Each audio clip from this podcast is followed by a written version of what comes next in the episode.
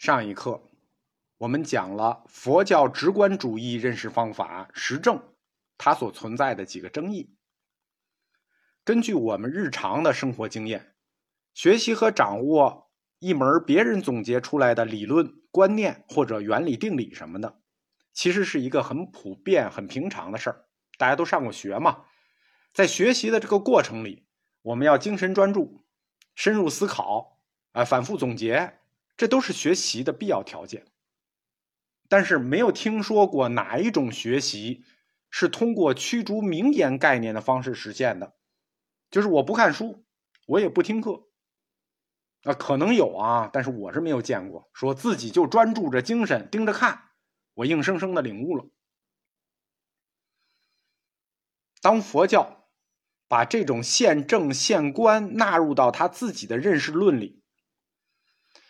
事实上，是把合乎理性的这种思考方式、这种思维建构方式给神秘化了。当然了，这跟思维本身的特点有关。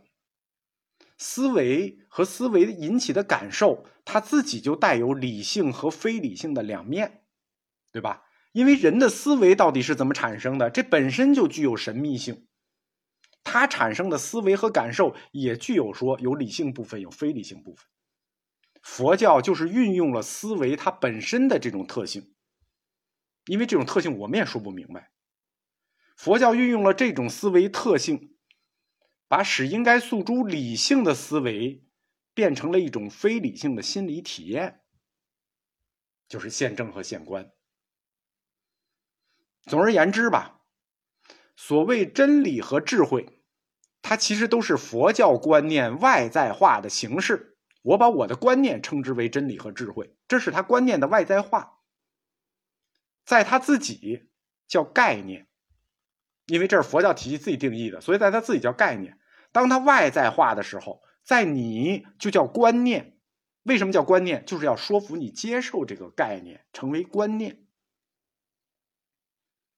佛教认为。智慧就是有待于把握的真理。当把握了真理的时候，那真理又成为了你的智慧。这个就是我前面讲过的，叫智慧与真理循环为因。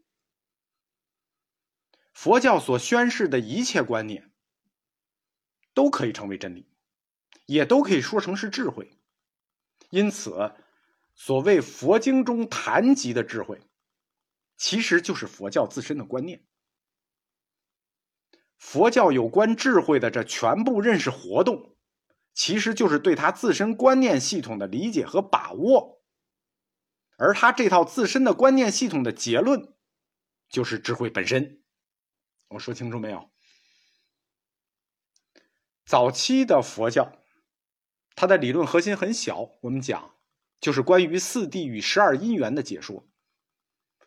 四谛与十二因缘，它在情理上是一个非常自洽的系统，非常自洽。但是其中的推导部分，这个我在佛教哲学课前面推导过，其实有的地方是过于样板化和绝对化了。什么意思呢？就是还有很多可能性，它没有纳入到它推导的逻辑里去。当佛教发展到中观阶段，就是大成的前期，那一切皆空的梦幻观。他又过于脱离大众的真实认识，对吧？大众啊，还是认识不了这么高级的这个这个理论，一切都是梦，对吧？我觉得我就很清醒啊，你告诉我一切都是梦，所以大乘中观学派的这个观念，只能说服很少一部分人，特别是现政现观这种直觉主义、神秘主义的证明。这种直觉主义、神秘主义的证明，你只能说服你信的人，就他信你，你告诉他神秘主义证明。如果他就不信你，你要用直觉主义和神秘主义去说服他，是很难。非佛教徒是很难说服的，尤其是很难说服高级知识分子。总之，佛教哲学如果想把自己当做一门真正的哲学，就是一门说理严密的理论，它其实还缺乏一套。类如科学的严密推导体系，对吧？什么是科学？它推导很严密，它逻辑自洽。佛教在这点上，佛教哲学在这点上，一直到大乘早期，他的说理并不是很严密。当然了，这个弊端的佛教理论家，我们早就察觉到了。那一两千多年前，佛教理论家就已经察觉到了，说服普通老百姓容易，说服知识分子很难。为什么？因为知识分子他认逻辑啊，他认科学呀，对吧？他认思维啊，他不认口号啊。你光喊口号，这你很难说服知识分子。知识分子是古代世界的意见领袖，他起的是引领观念的作用。所以佛教理论家就想，我不说服他们不行。因此，在佛教哲学后来的发展里头，佛教理论家又鼓捣出两门新的学问。都在佛教哲学下面啊，这鼓捣来鼓捣去，一门叫做法相学，一门叫做量论。所谓法相学，它是对世界和认识的所有事物都做相上的分类，所有东西都是相，我给他们做相上做分类。那分好多类啊，但广义上说就是两类，一类叫事相，一类叫名相。为什么要对世界和认识的事物全部做相上的分类呢？这是因为我们要把真实世界先全部通过相抽离成一个概念世界。我给你讲的名言其实就是概念嘛，对吧？我说的话实际都是我说桌子，实际是给你传达一个桌子的概念嘛。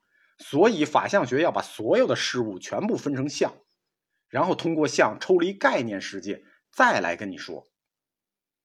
法相学通过普通人所熟知的事物与概念。那这个普通人熟知是什么？就是大家认为的世间真相。把这些概念通过法相学的相抽离出出来，然后再来考察，再来分析。通过法相学的考察和分析，就得出一套与世俗认识截然不同的结论。那大家认为这是世间真相，经过我给你分析完了之后，发现了初世间真相和你的世间真相不一样。那法相学的这个过程与结论，就构成了佛家所说的智。而你世人的那个认识过程，大家认为的世间真相，你那个认识过程和结论，那只能叫做实，对吧？法相学就我抽离的概念，这是智；你那个认识是实。对于转实成智，这个佛教认识论的根本任务。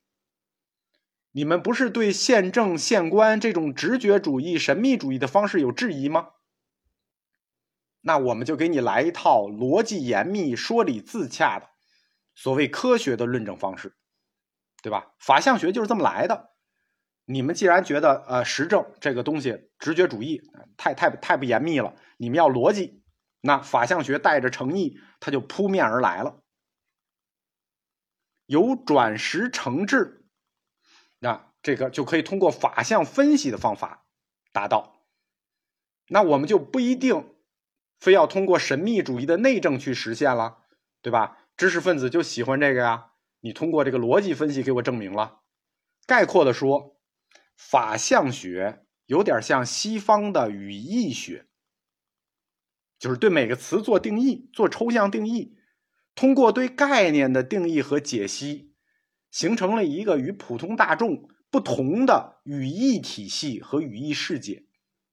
你们对这个世界是怎么定义的？我给你完全定义一套我的语义体系和语义世界，然后在我的语义体系和世界里头，我给你们进行解析，进而改变所有人的共识。那这一类著作很多，典籍很多，极多，它形成了佛教哲学的一大门类。即阿毗达摩，也叫阿毗昙。这在中国佛教史上有一个非常热的阶段，就是在南北朝时期，就是非常热，整个社会上出现了一批研究阿毗昙的热潮。这门学科也叫毗昙学。到了唐朝之后呢，这个毗昙学就更加精巧了，就发展到唐三藏窥基原策师徒，就是唯识法相宗。就是变成了法相学，法相学，他就用世俗所能理解的这种语言文字，对吧？我来论述我们佛家的教理哲学，把佛教智慧这种本来告诉你需要通过内政县官才能把握的智慧，纳入到一个理性范畴里。哎，在这个理性范畴里，变成理性智慧，我们可以讨论，我们可以推导，这样就引发了一系列的大讨论。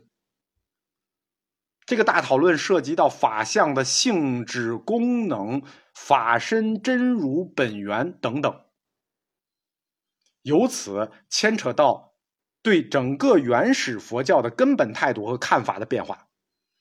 可以说，法相学的出现撼动了整个佛教大厦。